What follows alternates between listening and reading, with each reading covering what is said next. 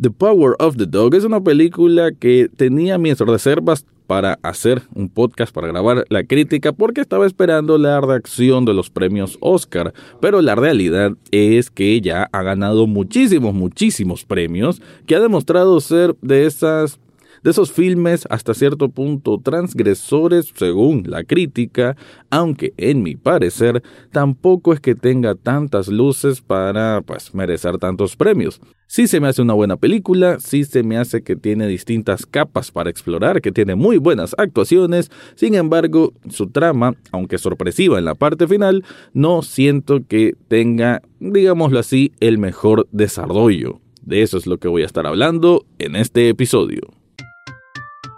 Análisis cinéfilo y seriéfilo de la actualidad. Esto y más en el podcast Echados Viendo Tele. Esta es una producción desde Nicaragua de Rafael Lechado.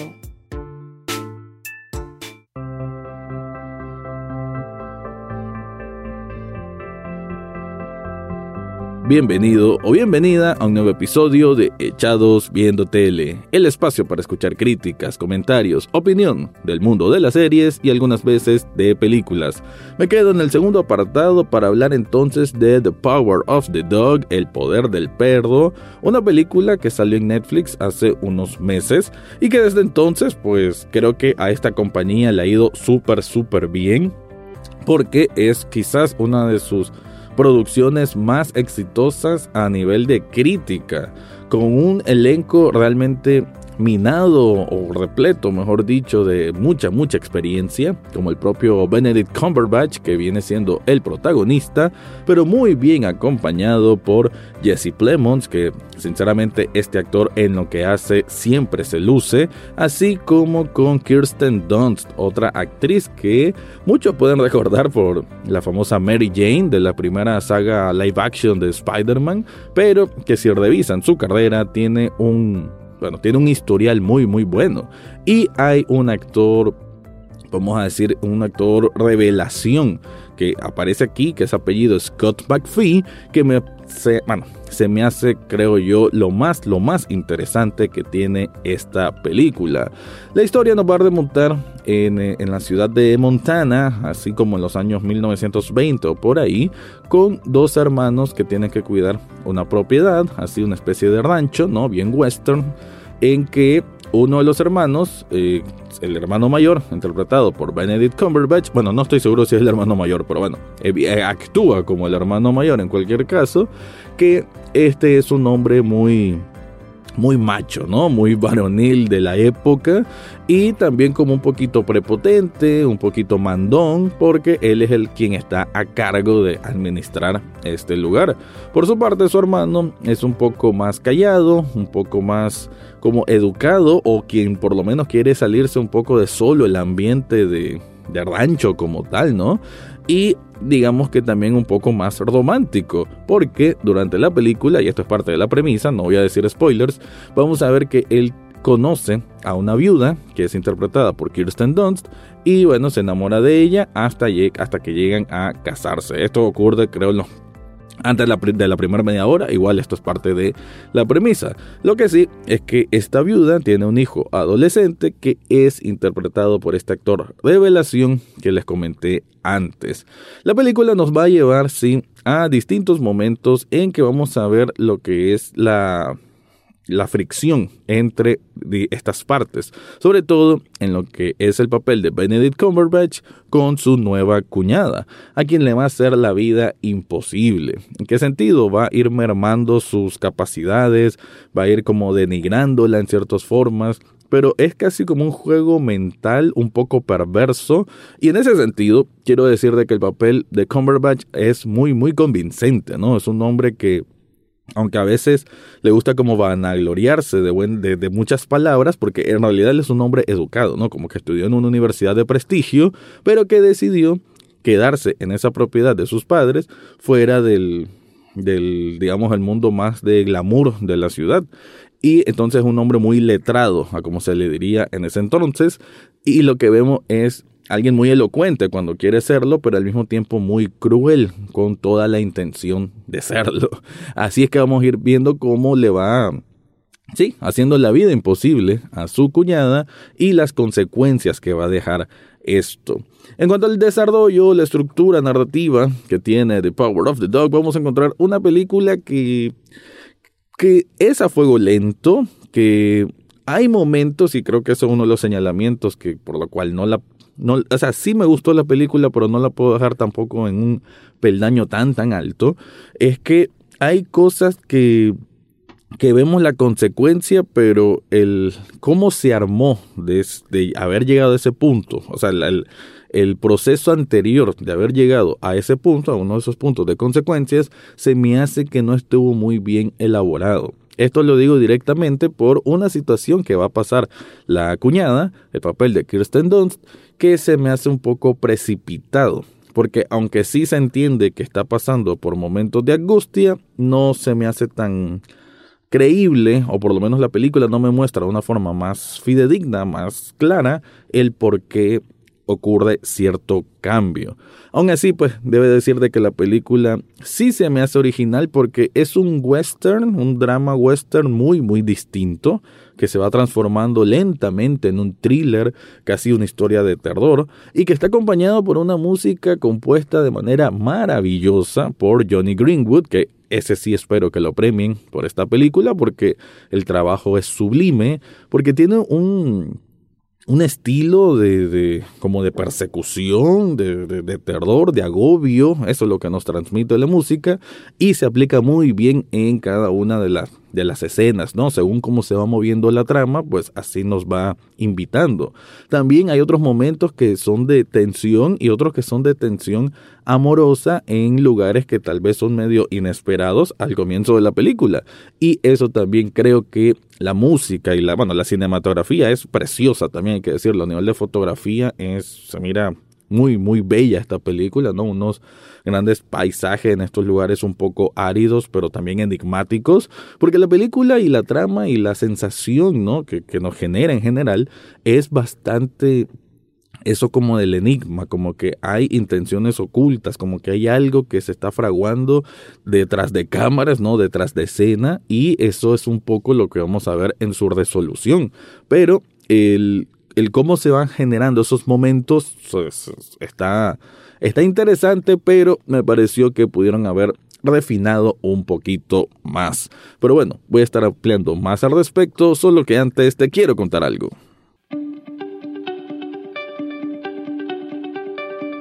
Si estás buscando un regalo para vos mismo o para alguien más, yo te recomiendo que busques Subli Shop Nicaragua. Esta tienda de sublimación, tú puedes hacer camisetas con imágenes de bandas de rock o bandas de lo que sea, con imágenes de películas, frases graciosas, frases de los Simpsons y un montón de ideas más. Pero no solamente camisetas, también tienen tazas, tienen vasos térmicos, tienen cojines, tienen accesorios para celular y mucho, mucho más.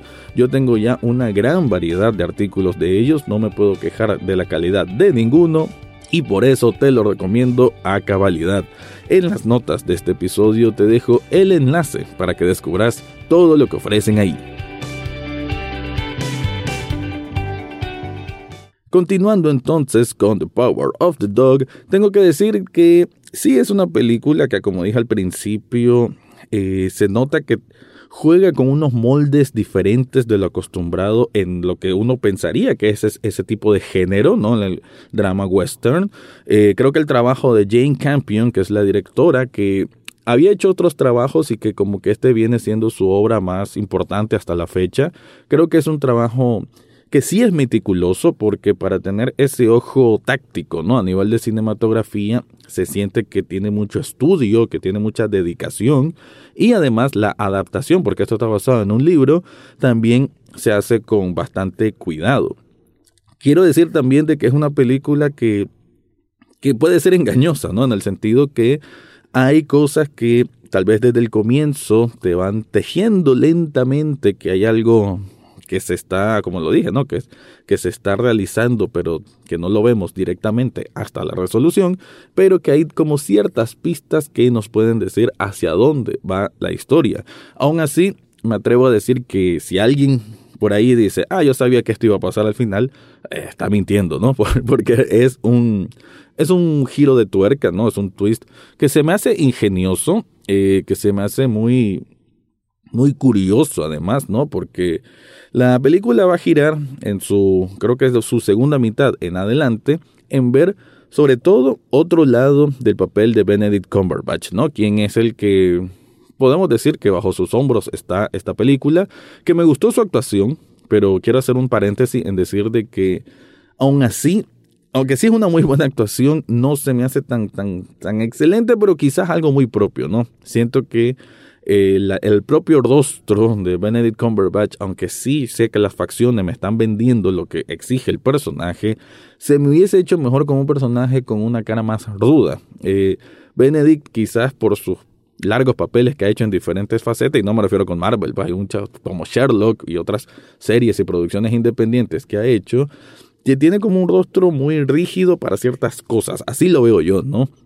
Aquí, aunque es cierto que salga como un poco la cara sucia, manchada, con un poco de barba descuidada, con una mirada cruel y, y ademanes de un hombre con mucha bravura, a veces lo sentía como, bueno, alguien interpretando al personaje, ¿no? No lo sentía como el personaje. Yo hubiese preferido, sinceramente, un casting de alguien que, que ya lo reconocemos por ese papel más rudo y por eso creo que los ciertos cambios que vamos a ver, en, no, no cambios, sino a descubrir otras facetas de su personalidad, que eso ocurre de la segunda mitad en adelante, eso creo que se hubiese vendido mejor con otro tipo de actor. Pero bueno, ese es un señalamiento muy, muy propio.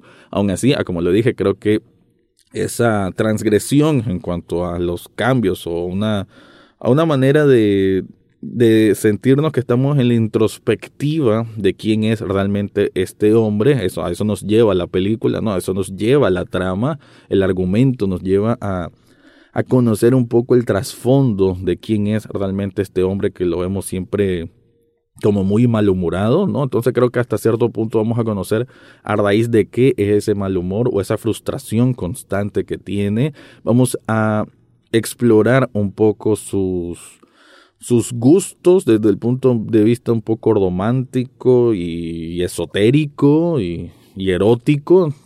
También la película va a girar un poco a, a ese sentido como de los romances peligrosos y creo que ahí pues también se luce bastante bien este actor, pero pues en lo particular digo que debió haber sido un actor con una cara un poco más ruda, más cara de piedra como es como se dice, pero igual pues es una buena actuación. En cuanto al actor revelación, pues él también va a jugar una parte muy importante de la segunda mitad en adelante y es porque pues eh, estos cuatro personajes, ya los mencioné, ¿no? los dos hermanos, la viuda y el hijo de esta viuda, pues ellos van a estar interactuando más juntos dentro de este gran caserón y eso hará ese, ese juego de fricciones, de, de, manipulación mental y demás, y ahí es donde va a jugar un papel más importante este, este muchacho, que hay que decirlo, este muchacho como que no encaja en lo que es la imagen varodil de la época, porque él como que le gusta más la medicina, la cirugía, él como que gusta más de, ir a estudiar y ver las cosas más delicadas, ¿no? Un poquito de arreglos florales y cosas así. Él simplemente no, no es... Eh, no es que quiera andar a caballo y cazando y demás, no, haciendo labores de, de, rancho, sino más bien eh, quiere hacer otra cosa, ¿no? O sea, salir un poco de ese espacio en el que ha crecido y buscar una nueva vida, ya tanto para él como para su madre, porque es bastante cercano a ella.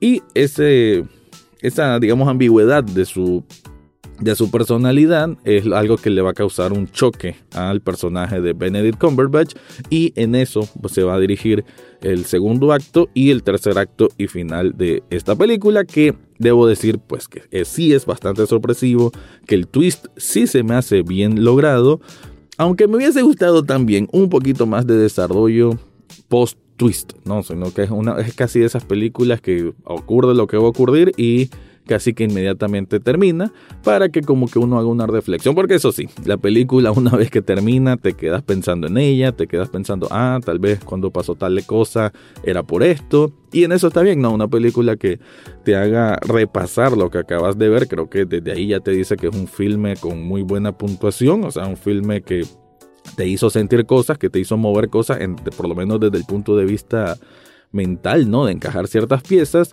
pero me hubiese gustado un poco más de desarrollo a través de eh, continuar un poquitín más después de ese twist.